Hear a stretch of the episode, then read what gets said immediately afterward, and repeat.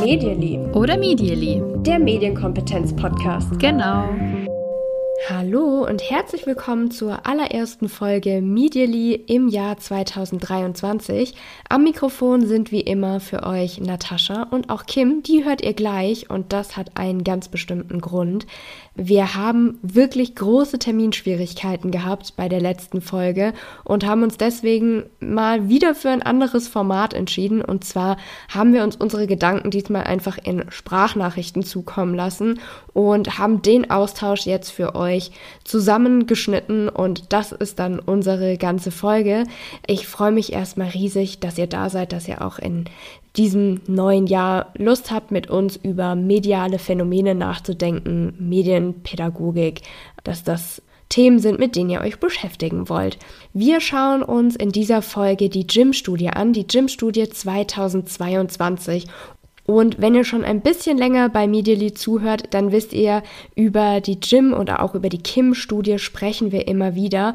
Die Gym-Studie, das ist für uns die wichtigste Studie zur Mediennutzung, zur Medienausstattung von Jugendlichen in Deutschland. Ganz ausführlich haben wir das in früheren Folgen begründet. Hört da gerne nochmal rein, wenn euch das interessiert ja, da wir die so wichtig finden, sprechen wir da auch immer mal wieder drüber. Was hat sich getan? Was hat sich verändert in den letzten Jahren? Was ist uns besonders aufgefallen? Und genau darum soll es auch in dieser Folge gehen. Also ähm, 2022, wie sieht die Mediennutzung von Jugendlichen dort aus? Was haben wir dazu zu sagen? Was sind unsere Gedanken dazu? Und ich wünsche euch ganz viel Spaß beim Zuhören von diesem Austausch.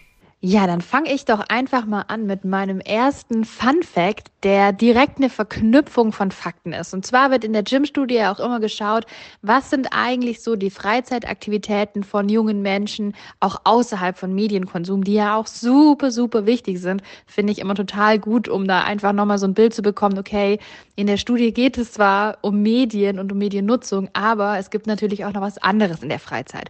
Und ich fand total schön zu sehen, dass das Thema Partys und Partys besuchen wieder zugenommen hat. Das war während der Pandemie sehr, sehr niedrig. 2020 haben 39 Prozent gesagt, dass sie regelmäßig auf Partys gehen. 2021 sogar nur 29 Prozent, obwohl meines Wissens da ja eigentlich schon wieder einiges möglich war. Und jetzt, 2022, waren es schon 48 Prozent, die das gesagt haben. Und damit sogar ein kleines bisschen mehr als 2019. Also Partys machen, feiern, ist, finde ich, ja für viele, und da erinnere ich mich auch an meine eigene Jugend, super, super essentiell und so ein wichtiger Teil. Und gerade wenn man in so einer Phase war, wenn man eben so 18, 19, 17, 18, 19, wie auch immer war, in diesen Pandemiezeiten finde ich es total schön irgendwie zu sehen, dass da vielleicht jetzt so ein bisschen was nachgeholt werden kann. Und jetzt meine Verknüpfung. Achtung, die kommt ein bisschen holprig, aber vielleicht kann man sie dann nachvollziehen. Und zwar habe ich gesehen, dass ähm, in den Haushalten eine Sache ziemlich stark zugenommen hat, und zwar das Abo-Fernsehen, also Pay-TV-Sender. Ich glaube, wir kennen da vor allem auch Sky haben ganz stark zugenommen von 2021 auf 22 und zwar von 33 Prozent also jeder dritte Haushalt, bis hin zu 47 Prozent, also fast die Hälfte der Haushalte, die jetzt irgendein Pay-TV-Abo haben. Und da habe ich ein bisschen drüber nachgedacht.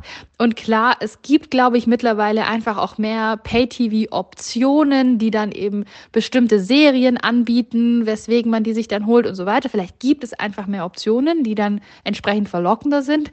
Aber ich muss zugeben, für mich ich habe mich direkt ertappt gefühlt, weil ich nämlich seit letztem Jahr auch Pay-TV nutze und zwar in dem Sinne, dass ich RTL Plus mir als Abo geholt habe. Warum? Weil da ich meinem großen Guilty Pleasure hin und wieder nachgehen muss und zwar mir äh, solche Party-Sendungen anschauen wo junge Menschen irgendwo hinfliegen in eine Villa und sich gegenseitig kennenlernen und entwürdigende Spiele machen und so weiter. Und da bin ich tatsächlich auch bei ähm, ja, RTL mittlerweile am monatlichen Bezahlen und habe gedacht, Mensch, ich gehöre eigentlich auch zu diesen Haushalten, die da jetzt so ein zusätzliches Abo haben. Und jetzt hier diese holprige Verknüpfung in diesen Formaten. Da sind einfach junge Leute, die die ganze Zeit feiern müssen in diesem Format auch, dass dazu da ist, dass da gefeiert wird und es dann da irgendwie eskaliert. Und da finde ich, passt es so ein bisschen zum Party machen. Mein erster Fun Fact also, es wird wieder mehr gefeiert und mehr Leute haben im Haushalt ein Pay-TV-Abo. Ja, wir starten in diese Folge direkt mit dem Thema Party machen. Das ist doch schön, dass wir so anfangen. Gefällt mir richtig, richtig gut. Und ich kann dir da auf jeden Fall nur zustimmen. Es ist echt schön zu lesen, dass ja, es da wieder einen großen Anstieg gibt, dass Jugendliche diesem ja, Bedürfnis auch wieder nachkommen können, sich treffen können, zusammen feiern können. Dann zu deiner Verknüpfung. Ich habe sehr gelacht. Ja, Party machen, angucken versus selbst Party machen. Ich glaube, wir sind eher in dem Alter, äh, wo wir uns Party machen, angucken. Wow. Ähm, RTL Plus, das habe ich auch neu gelernt, äh, dass du das tatsächlich nutzt. Auch sehr interessant. Und ich finde, das passt ganz gut zu einer ganz kleinen Sache, die mir beim Lesen der Gym-Studie gleich aufgefallen ist. Es gab eine offene Abfrage zum Thema, was denn ähm, eigentlich gerne ferngesehen wird. Und da haben sie gesagt, oh, Fernsehen wird offenbar sehr weit gefasst. Bei der offenen Abfrage, was schaust du denn am liebsten, was ist dein liebster TV-Sender, kam dann Netflix raus. Also Jugendliche denken schon gar nicht mehr in diesen starren Kategorien, wie jetzt wir als Erwachsene mit linearem Fernsehen und Fernsehsender, etablierten Fernsehsendern und Streamingdiensten und Pay-TV und so. Ähm, ja, deswegen auch ganz spannend, dass das so hochgegangen ist. Das sind ja dann mittlerweile doch auch einige Kosten, wenn man mal so zusammenrechnet. Ähm, viele haben ein Netflix-Abo und dann Amazon Prime und dann kommt noch ähm, RTL Plus dazu oder vielleicht Disney Plus oder was gibt's da alles.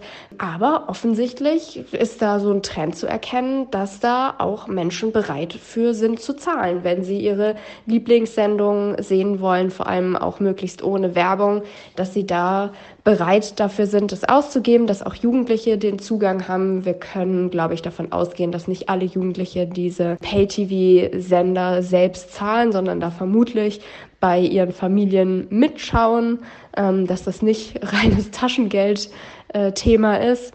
Das finde ich auf jeden Fall äh, auch sehr spannend. Ist ja auch wieder immer wieder was, was heiß diskutiert wird. Wie viel sind Menschen bereit für Medieninhalte zu zahlen? Und da sehen wir jetzt anhand der Gym-Studie einfach, ja, was das äh, Thema Pay-TV angeht.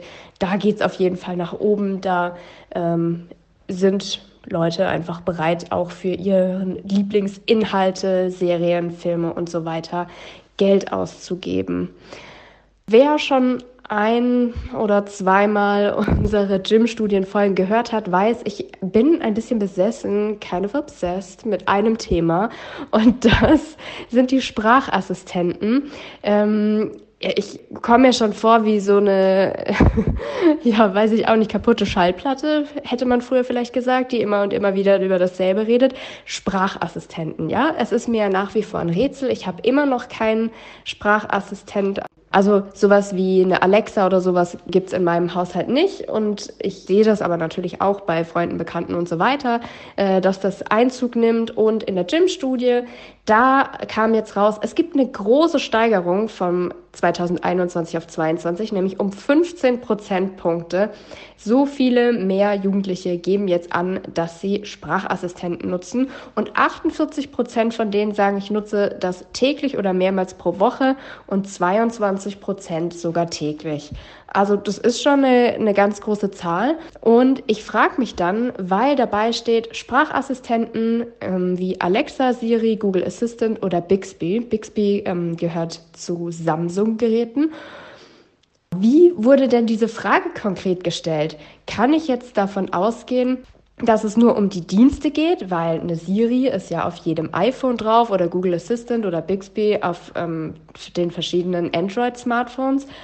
Oder haben wir jetzt wirklich 15 Prozent mehr Jugendliche, die die Möglichkeit haben, so ein zusätzliches Gerät zu nutzen? Also wirklich ein ähm, Sprachassistent wie eine Alexa, die jetzt ja nicht integriert ist in einem Gerät, was sie sowieso schon haben, sondern ein eigenständiges Gerät. Also ich würde total gern mal wissen, wie die Frage tatsächlich konkret gestellt war und ähm, würde da einfach mal die äh, Gym-Studienmacher anschreiben. Äh, außer Kim, du sagst jetzt, Moment, das weiß ich sowieso und das ist die Lösung. Sag mir sehr gerne mal deine Gedanken zu dieser Sprachassistentensache. Und dann hören wir uns bald wieder. Natascha hier aus dem Schnitt. Ich habe nachgefragt und ich habe auch gleich eine Antwort erhalten und deswegen möchte ich mich zuallererst bedanken bei Hedie Keritmand von dem Medienpädagogischen Forschungsverbund Südwest. Das war wirklich super. Ich habe meine Fragen hingeschrieben und hatte, glaube ich, einen Tag später schon eine wirklich ausführliche Mail. Also ganz herzlichen Dank ich lese euch einmal kurz vor, was sie geschrieben hat und zuallererst muss ich sagen, besser lesen, das hätte mir schon geholfen, denn dann hätte ich schon äh, eine meiner Fragestellungen ähm, ja direkt gesehen. Aber ähm, mich hatte ja konkret die Fragestellung interessiert und die hat mir Frau Keretmann auch verraten. Die Fragestellung lautete, zitiere hier, ich lese dir nun einige Tätigkeiten und Freizeitbeschäftigungen vor. Bitte sag mir jeweils, wie oft du das in deiner Freizeit machst. Täglich, mehrmals in der Woche, einmal in der Woche, einmal in 14 Tagen, einmal im Monat, seltener oder nie. Und die entsprechende Antwortmöglichkeit lautete, einen Dienst wie Alexa, Siri, Google Assistant oder Bixby nutzen. Das heißt, hier wurde dann abgefragt, wie oft solche Dienste generell genutzt werden, aber ähm, es ist auch wirklich klar, wie viel solche Sprachassistenten als Geräte im Haushalt vorhanden sind. Dazu lautet die Fragestellung, ich zitiere wieder, ich nenne dir mal einige elektronische Geräte und du sagst mir bitte jeweils, ob dies bei euch zu Hause vorhanden ist. Und die Antwortmöglichkeit waren Smart Speaker wie Amazon Echo mit Alexa oder Google Home mit Google Assistant. Und bei der Antwort sehen wir dann, ähm, 41 Prozent der Haushalte, in denen Jugendliche aufwachsen, die besitzen solche Smart Speaker. Also ich bin wunschlos glücklich, alle Antworten geklärt. Ich verspreche beim nächsten Mal ähm, noch genauer zu lesen und ich denke, ich bleibe besessen von diesem Thema. Also ein Thema, das mich wirklich so gar nicht interessiert, ist das Thema Sprachassistenten. Und umso besser finde ich es, dass du wirklich seit Jahren, du hast es ja selbst schon gesagt, da mit einer Hingabe dich dahinter klemmst und wirklich äh, faszinierst, interessierst und die großen Fragen stellst. Ich habe auf deine Frage leider absolut keine Antwort dementsprechend. Ähm, ich finde aber, das ist immer ein Thema, dass man bei solchen Studien nicht nur mit Jugendlichen, aber gerade eben auch mit Jugendlichen und jungen Menschen so im Hinterkopf haben sollte, ich kann eine Frage stellen. Es ist immer, glaube ich, hilfreich für uns, wenn wir uns so eine Studie anschauen, wenn wir die genaue Frage kennen, weil dann kann man so ein bisschen mehr interpretieren auch und vielleicht nachvollziehen, wie welche Antworten zustande gekommen sind. Aber ich kann halt einfach nie sicherstellen, wird die Frage so verstanden, wie ich sie meine und wird sie entsprechend beantwortet. Ganz einfaches Beispiel ist ja schon beim Thema Smartphone. Bei Kindern hat man das ganz stark, aber eben auch noch bei 12-, 13-Jährigen, dass wenn man sagt, hey, hast du ein Smartphone, kann die Antwort kommen, nein, also ich habe kein Smartphone, ich habe halt ein iPhone, aber ein Smartphone habe ich nicht, weil der Begriff einfach nicht in der Form bekannt ist. Und so kann das natürlich bei vielen anderen Begriffen auch sein. Ich glaube zum Beispiel oft ist zumindest Fünft- und SechsklässlerInnen nicht klar, wenn man sie fragt, ja, seid ihr, wart ihr schon mal im Internet oder seid ihr online oder sowas, dass in WhatsApp mit jemandem schreiben das Internet eigentlich voraussetzt und dass eigentlich das auch zu Online-Sein gehört, so als kleiner Abstecher in diese, in diese Welt. Wie versteht man eigentlich was? Das Einzige, was ich beobachte, ist schon, dass ich finde, dass jüngere Menschen tendenziell oft öfter als jetzt ich das mache oder vielleicht auch Menschen in unserem Alter das machen, diese ähm, Spracheingabe auch zur Suche nutzen. Also, dass man bei YouTube nicht eintippt, was man sucht oder bei Google, sondern dass man das direkt über die Spracheingabfunktion dann macht. Jetzt hast du hier deine große Passion mit den Sprachassistenten ausgepackt und da springe ich doch direkt zu meiner und das sind natürlich die beliebtesten Apps. Das ist auch kein Geheimnis, dass ich seit Jahren darauf warte, dass sich hier was verändert in der Top-Platzierung der wichtigsten Apps. Hier wird nämlich nach der wichtigsten App oder den wichtigsten Apps gefragt. Und das ist, finde ich, auch schon mal spannend. Wichtigste App versus Lieblings-App. Kommt da was anderes raus? In der Gym-Studie wird nach der wichtigsten App gefragt und dann gibt es eine Platzierung. Und es ist kaum verwunderlich, dass WhatsApp mal wieder deutlich auf Platz eins liegt. Auf Platz zwei ist Instagram und jetzt ist TikTok auf den dritten Platz nach vorne gerutscht. Da warte ich ja seit ähm, Jahren wirklich drauf. Letztes Jahr habe ich schon erwartet, aber dieses Jahr war ich mir sicher, das muss passieren. Und es ist auch passiert. Es haben nämlich sowohl Instagram als auch YouTube um etwa fünf Prozentpunkte verloren, also auf diesem Plätt der Treppchen der wichtigsten Apps. TikTok hat etwas dazu gewonnen und kommt jetzt auf Platz drei, gefolgt dann von YouTube und dann geht's weiter mit Snapchat, Spotify, Facebook, Google und Netflix. Bei Mädchen sind TikTok und Instagram deutlich beliebter. Bei Jungs wiederum weniger diese Apps beliebt und YouTube deutlich beliebter. Also würde man nur Jungs fragen, dann wäre YouTube deutlich besser platziert und eben nicht auf dem Platz hinter TikTok erst. Und jetzt, das finde ich total schön dieses Jahr, wurde auch genau aufgeschlüsselt, wie ist denn das nach dem Alter, also die 12- bis 13-Jährigen, 14-, 15-Jährigen und so weiter. Wie ist es denn da? Gibt es da Unterschiede, was die Lieblings-Apps betrifft? Und da kann man sagen, ich finde, das ist schon so ein bisschen, ja, großes Wort, Paradigmenwechsel. Je jünger nämlich die Befragten sind, desto relevanter ist TikTok. Also desto eher spielt TikTok eine Rolle als wichtige App. Und je älter die Befragten sind, desto eher spielt Instagram eine Rolle. Und das finde ich sehr, sehr spannend und bin gespannt, wie sich das eben jetzt auch nächstes Jahr entwickelt. Ob TikTok einfach immer mehr eine Größe ist, mit der man aufwächst und das natürlich dann auch immer mehr bleiben kann, während die Instagram-Dinos, zu denen ich jetzt mal uns auch zählen würde, auch immer ein bisschen weiter rauswachsen. Instagram-Dinos, oh Mann, ja, das liebe ich sehr, diese Wortschöpfung, die du uns da mitgebracht hast. Ähm, ich könnte mir sogar vorstellen, dass deine Prognose dazu trifft und dass man das dann tatsächlich in den nächsten Jahren sehen kann, dass ähm, entweder Jugendliche mit TikTok eben aufgewachsen sind und es dann auch für einen längeren Zeitraum eine Rolle spielt.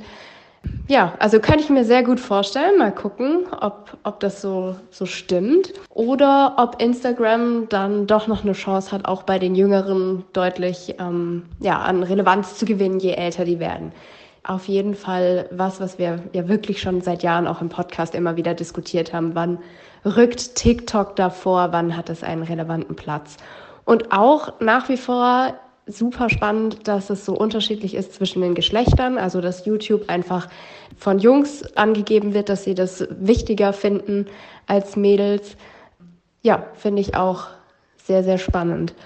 Was mir zum Thema äh, YouTube dieses Jahr ganz neu erzählt wurde, was ich ehrlich gesagt davor noch nie gehört hatte, ähm, betrifft Streaming-Kanäle, also ehrlich gesagt nicht nur YouTube, sondern auch Twitch, aber eben ja Kanäle, auf denen man streamen kann und ähm, das wird ja häufig gerne im, im Gaming-Bereich gemacht, also ähm, solche Streams oder auch Just Chatting auf äh, Twitch dass sich Leute einfach unterhalten und das über Stunden lang mit ihrer Community im Chat oder mit anderen Leuten zusammen.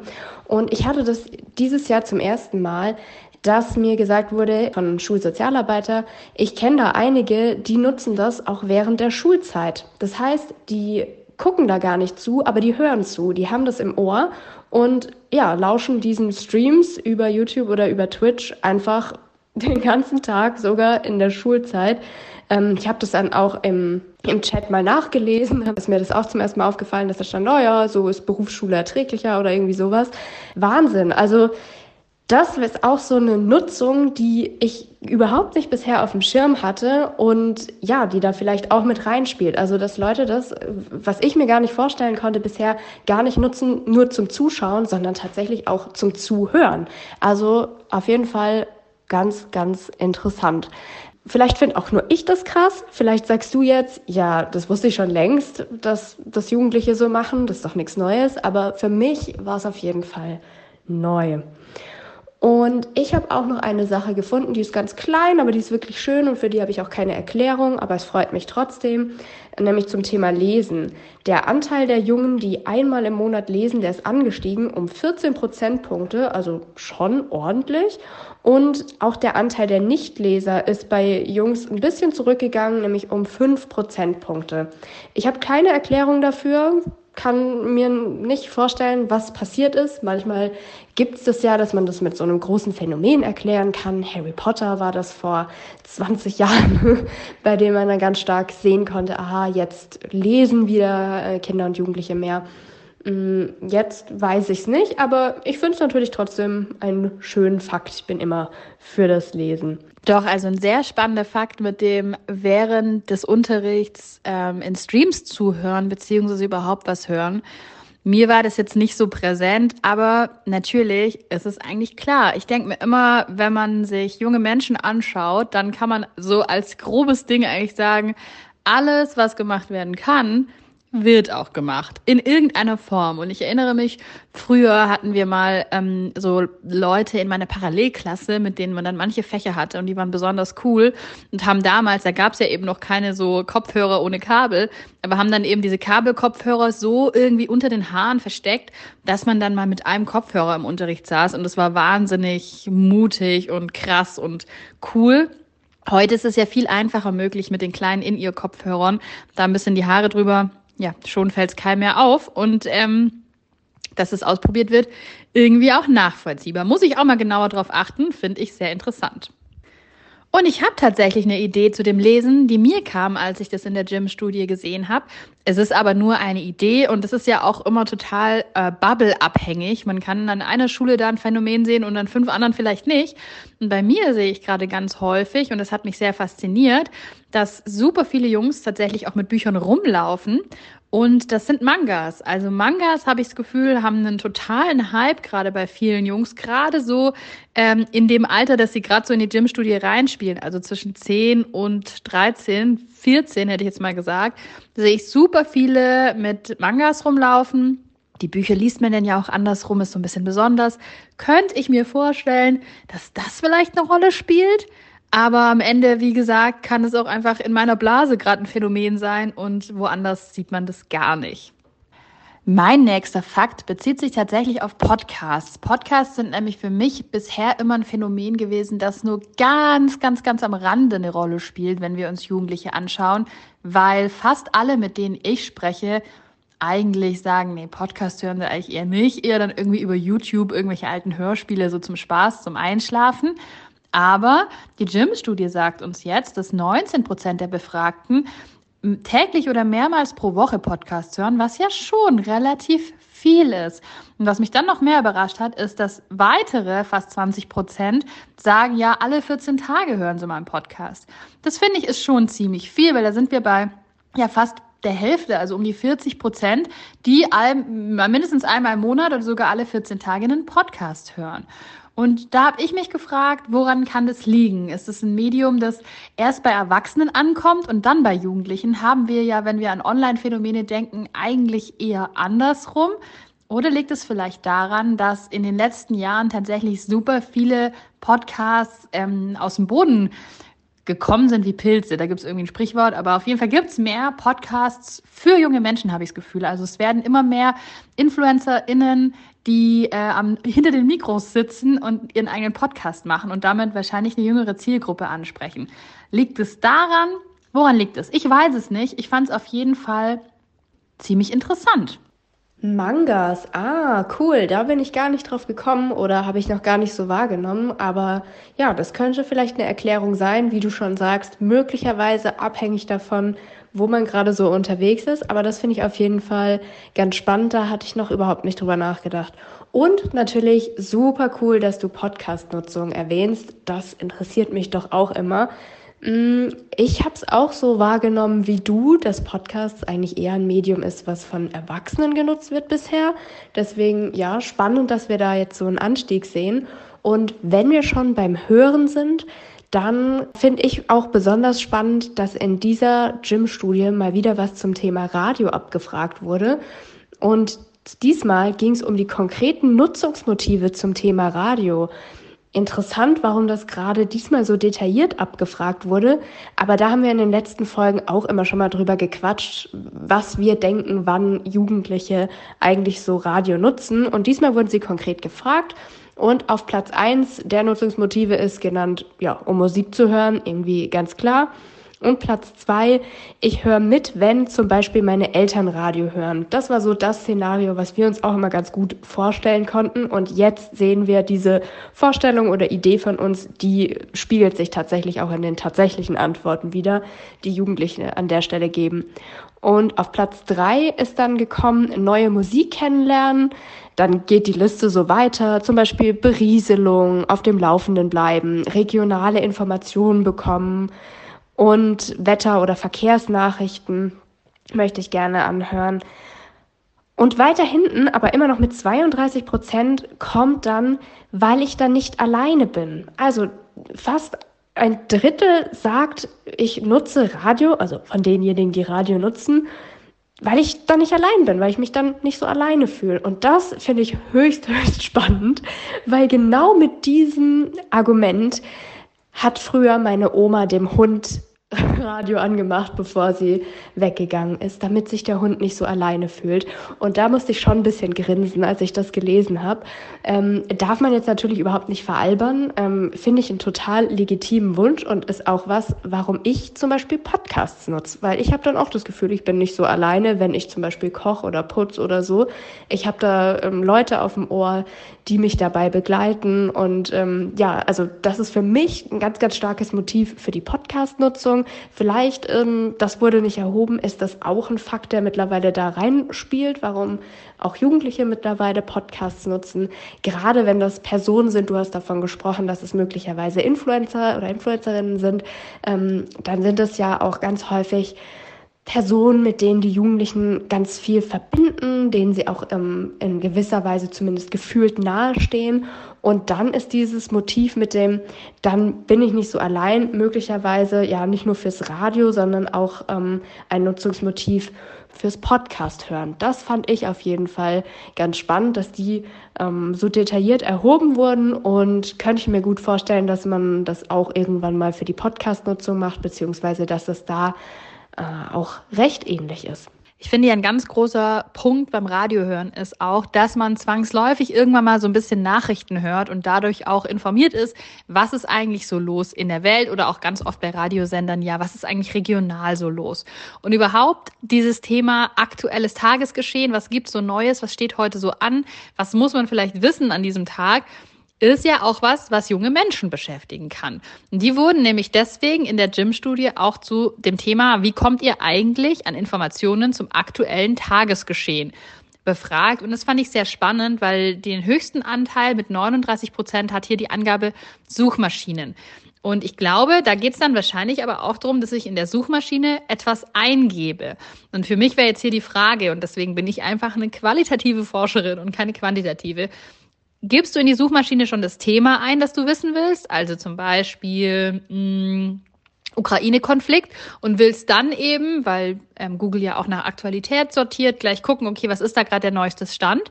Oder gibst du in die Suchmaschine eben kein konkretes Thema ein, sondern gibst so eine Frage ein, wie was gibt, was ist heute los, was ist das aktuelle Tagesgeschehen? Oder gibst du in die Suchmaschine ähm, sowas ein wie aktuelle Nachrichten, um dann zu schauen, was du zum aktuellen Tagesgeschehen erfahren kannst? Oder gibst du da ein, dass du auf der Webseite von einem Online-Medium wie einer Zeitung zum Beispiel landest? Wissen wir hier nicht. Ich hätte es jetzt so verstanden, dass Suchmaschinen eigentlich eher genutzt werden, um konkret zu einem Thema zu recherchieren und da dann eben die aktuellsten Ergebnisse dem aktuellen Tagesgeschehen entsprechen. Aber da brauche ich ja schon ein gewisses Vorwissen oder ein bestimmtes Themeninteresse, damit ich das nutzen kann. Und jetzt wird spannend, denn auf Platz zwei und drei und zwar mit nur neun Prozentpunkten Unterschied, also mit 30 Prozent würde Instagram genannt, mit 25 Prozent TikTok, Social Media Angebote, bei denen zumindest theoretisch auch dieses Pull-Prinzip möglich ist. Also ich kann auch Instagram öffnen und sagen, Mensch, ich suche ganz konkret nach einem Thema und schau mal, was da auf Instagram oder auf TikTok gepostet wurde.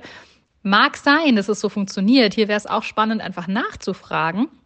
Kann aber auch sehr gut sein, dass man sagt, ich öffne Instagram, ich öffne TikTok und ich scroll da durch und mir wird sowieso irgendwas zum aktuellen Tagesgeschehen eingespielt.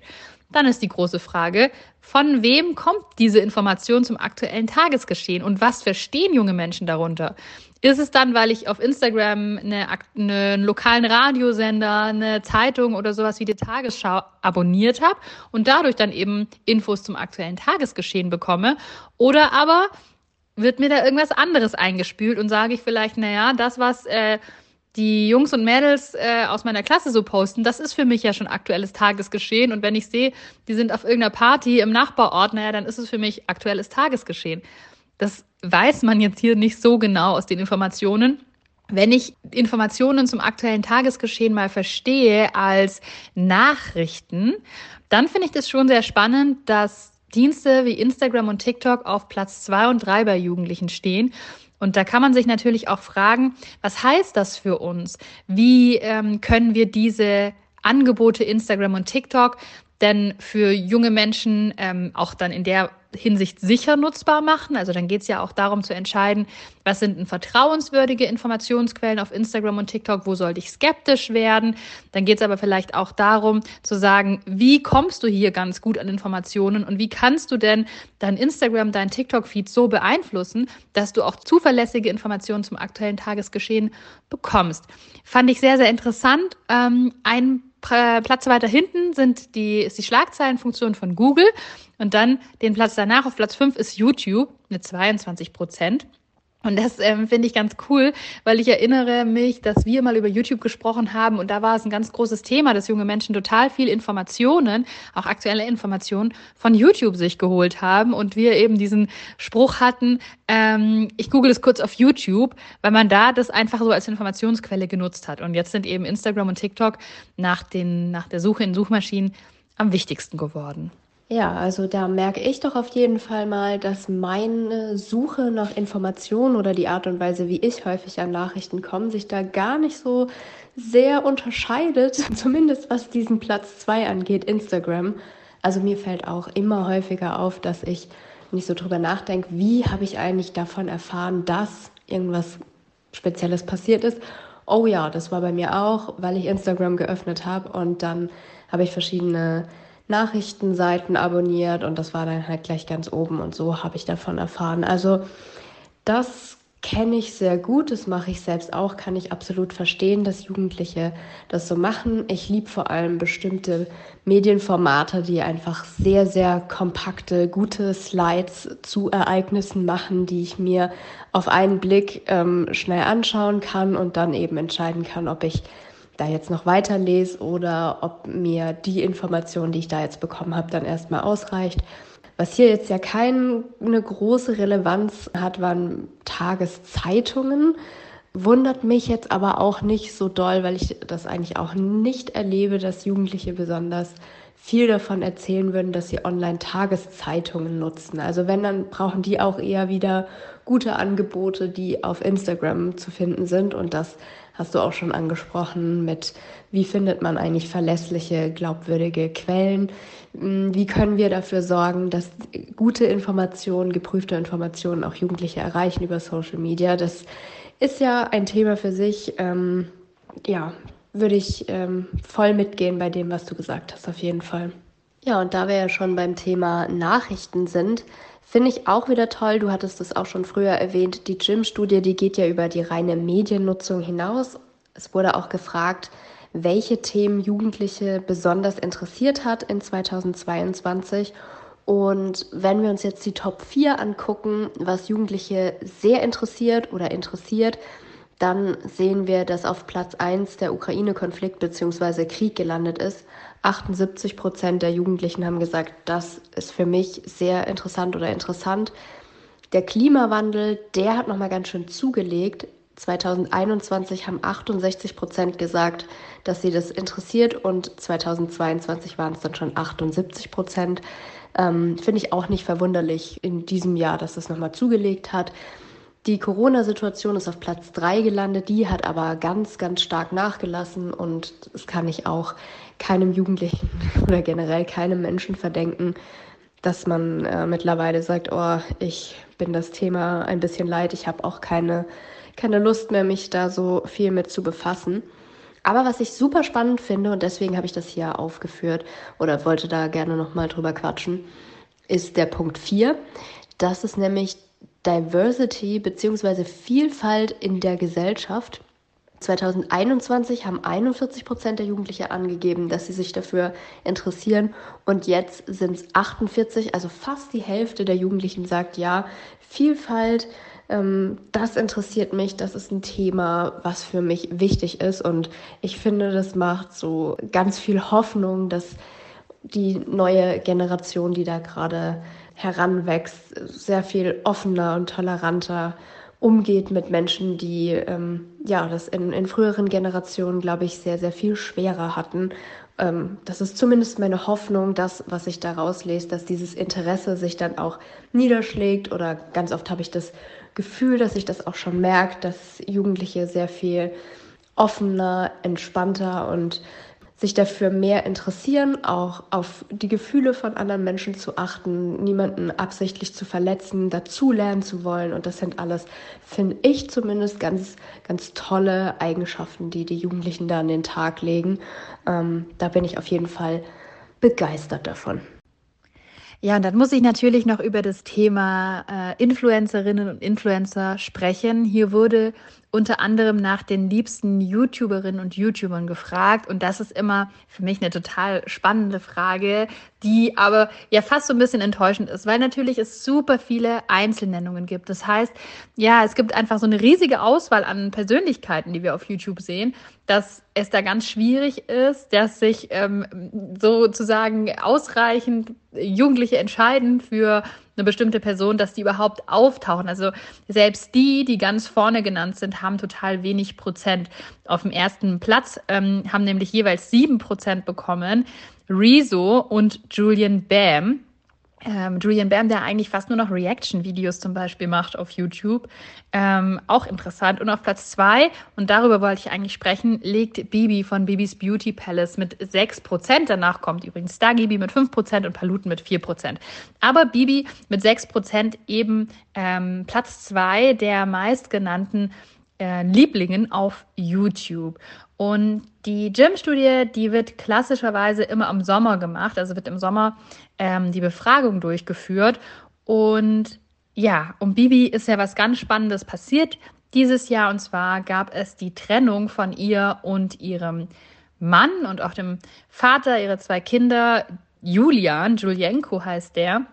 Das ist ein Thema für sich, da könnten wir einen Podcast drüber machen, wenn du mich fragst, wie das alles abgelaufen ist, wie das begleitet wurde, was das Bände spricht, wie Bibi betrachtet wurde und äh, wie kommentiert wurde und wie Julian da heraus hervorgegangen ist mit seiner neuen Partnerin.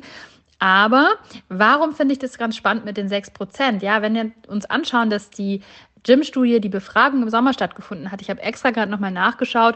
Das letzte Video von Bibi ist sieben Monate Ende Dezember her. Das heißt, das ähm, ist im Mai, auch auf Instagram hat sie im Mai das letzte Mal was gepostet und ist seitdem tatsächlich komplett von der Bildfläche verschwunden.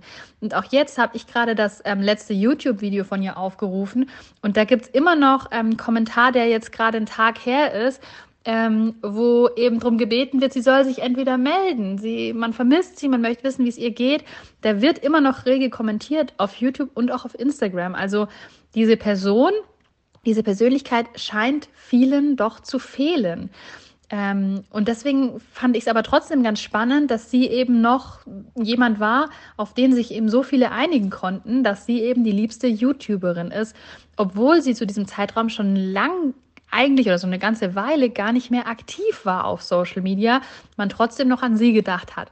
Und hat man dann trotzdem noch an sie gedacht oder würden, ist da ein anderer Prozess gewesen im Kopf von den Befragten, sie gesagt haben, boah, ich kann gar nicht so einfach jemand sagen, den ich jetzt als meine Lieblings-YouTuberin oder als meinen Lieblings-YouTuber nennen kann. Aber äh, wer, wer mir einfällt, ist Bibi von Bibis Beauty Palace dass es einfach so jemand ist, die so bekannt ist, so präsent ist, dass einem es leicht fällt, eben diesen Namen zu nennen, weil man sonst so viele andere vielleicht auch gern schaut. Kann viel dahinter stecken. Ich fand es auf jeden Fall total spannend, dass sie, obwohl sie eigentlich gar nichts mehr aktiv gemacht hat, immer noch auf dem zweiten Platz einfach ist, wenn es um die liebsten YouTube-Stars geht. Oh Mann, Bibi, ja, super, dass du es ansprichst. Ich finde es sehr, sehr gut, deine Beobachtung. Ich hatte auch gedacht, dass ich nochmal nachgucken musste, äh, müsste, wann genau das eigentlich abgefragt wurde. Deswegen ist super cool, dass du es gemacht hast.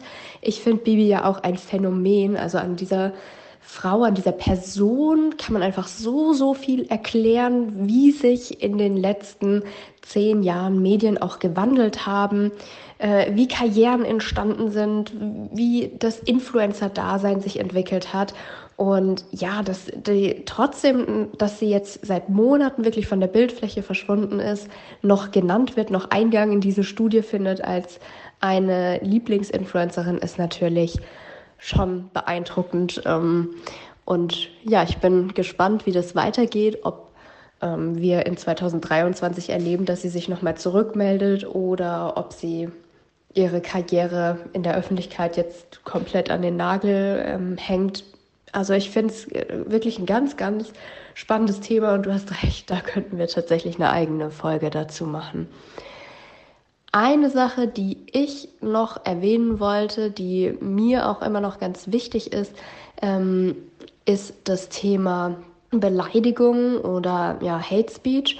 Und mit der Gym Plus 2022 gab es dazu eine Sonderuntersuchung, also zu Fake News und Hate Speech.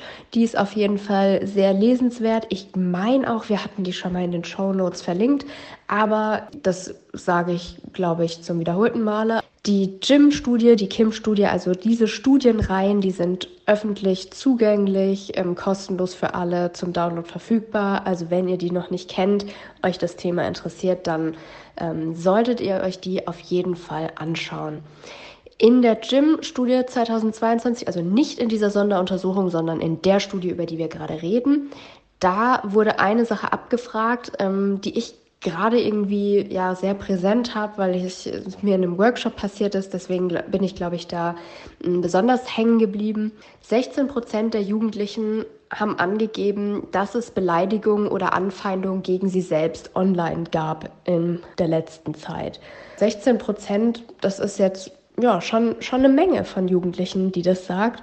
Und ich hatte das erst vor ähm, kurzem in einem Workshop. Das war ein Junge, der war so 13, 14 und der hat einfach so erzählt, ähm, als wir gerade bei diesem Thema waren. Also es ging so grob erstmal darum, was läuft eigentlich schlecht im Internet und dann sind wir natürlich auch schnell auf, auf Hass im Netz gekommen und ähm, er hat dann gesagt, dass er online Morddrohungen bekommen hat, aber dass ihm das nichts ausmacht. Also ähm, der hat es sehr, sehr ähm, gefasst und auch ähm, unbeeindruckt erzählt. Und ich musste da schon irgendwie schlucken. Ich hatte in diesem Workshop aber nicht die Möglichkeit, da jetzt ähm, drauf einzugehen. Ich kannte den Jungen auch nicht. Ich habe hinterher mit der Lehrkraft noch besprochen, dass ich jetzt in meinem Rahmen ähm, in diesem Format leider nicht die, die Möglichkeit hatte, das abzufangen und dass ich eigentlich gerne noch mit ihm darüber gesprochen hätte. Ich aber, naja, auch da ich keine Vertrauensperson bin oder ähnliches, da natürlich auch schwer rankommen. Und sie hat auch gesagt, dass ähm, sie das Thema auf jeden Fall nochmal äh, mit ihm angehen ähm, möchte. Und ja, das finde ich heftig, wenn schon 13-, 14-Jährige ähm, das als ihre Normalität begreifen, dass sie Online-Morddrohungen erhalten und ähm, ja, das irgendwie für sie zum Internet dazugehört. Und da habe ich einfach, ja, an manchen Tagen mehr, an manchen Tagen weniger die Hoffnung, dass ähm, wir das wieder hinkriegen, was heißt wieder, dass es möglich ist, ähm, ein Internet zu haben, in dem das nicht normal ist und in dem das auch nicht als ähm, ja, Alltag empfunden wird, dass man ähm, Morddrohungen erhält. Okay, so viel war das von mir zu der Gym-Studie. Hast du noch irgendwas? Ansonsten freue ich mich total, dass wir darüber gequatscht haben und ähm, ja, hoffe, das nächste Mal machen wir wieder äh, synchrone und nicht mehr asynchrone Podcast-Aufnahme. So, und verabschiedet werdet ihr auch von mir in einer ordentlichen Audioqualität. Ich sitze wieder für euch vor dem Mikro, aber will gar nicht zu viel sagen, denn ich glaube, man kann gar nicht schöner aus einer Studie oder vielleicht auch aus einer Podcast-Folge rausgehen, als mit der ja, mit dem, dass man herausgefunden hat, mit dem Glauben daran, dass wir junge Menschen haben, die sich für eine offene Gesellschaft einsetzen, die vielleicht an der Gesellschaft arbeiten wollen, ähm, in der es für alle Beteiligten angenehm ist zu leben und in der sich alle ja aufgenommen fühlen und anerkannt fühlen. Das ist doch wirklich, wirklich schön. Und wenn man sowas aus der Gym-Studie mitnimmt, Also da habe ich eigentlich gar keine weiteren Worte mehr dafür. Außer vielleicht den Hinweis, dass die Gym-Studie wie immer für euch kostenlos online verfügbar ist. Googelt einfach Gym-Studie 2022, dann könnt ihr nochmal reinlesen. Wenn ihr mal irgendeine Argumentationsgrundlage braucht für irgendwas, ob das jetzt sei, warum es bei euch an der Schule, in der Einrichtung, wie auch immer, eine Fortbildung zu dem Thema geben sollte, dass mehr Medienkompetenz gefördert wird, da habt ihr perfekte Quellen, um genau sowas zu haben, um damit zu argumentieren. Es hat sich tatsächlich, was jetzt die Mediennutzung und den Besitz angeht, in den letzten Jahren nicht, äh, da wurde das Rad nicht neu erfunden, sagen wir so. Es ist auch keine krasse App, die plötzlich da ist, ähm, da. Deswegen haben wir uns entschieden, dieses Jahr unsere kleine Sprachnachrichtenfolge zu machen, in der wir einfach so ein bisschen Highlights für uns persönlich rauspicken. Wenn ihr gerne was hören wollt, wo wir ein bisschen tiefer reingehen, dann schaut einfach in die Folgen aus den letzten Jahren, denn da haben wir die Gym-Studie immer ganz genau für euch aufgedröselt. Ansonsten mache ich jetzt was, das wir auch noch nie gemacht haben. Aber hey, 2023, ähm, New Year, New Medially, wer weiß es schon. Und äh, gebe euch schon mal einen Teaser auf unsere nächste Folge, die bald kommt. Das wird nämlich wieder eine Interviewfolge, die spannend für alle wird, die sich so ein bisschen für die medienpädagogische Arbeit interessieren. Aber mehr möchte ich noch nicht verraten. Und ähm, ja, wünsche euch jetzt, egal was ihr jetzt noch vorhabt, ganz viel Spaß dabei und vielleicht auch ein paar coole Erkenntnisse aus unserer kleinen Gym-Studien-Sprachnachrichtenfolge. Bis zum nächsten Mal. Tschüss!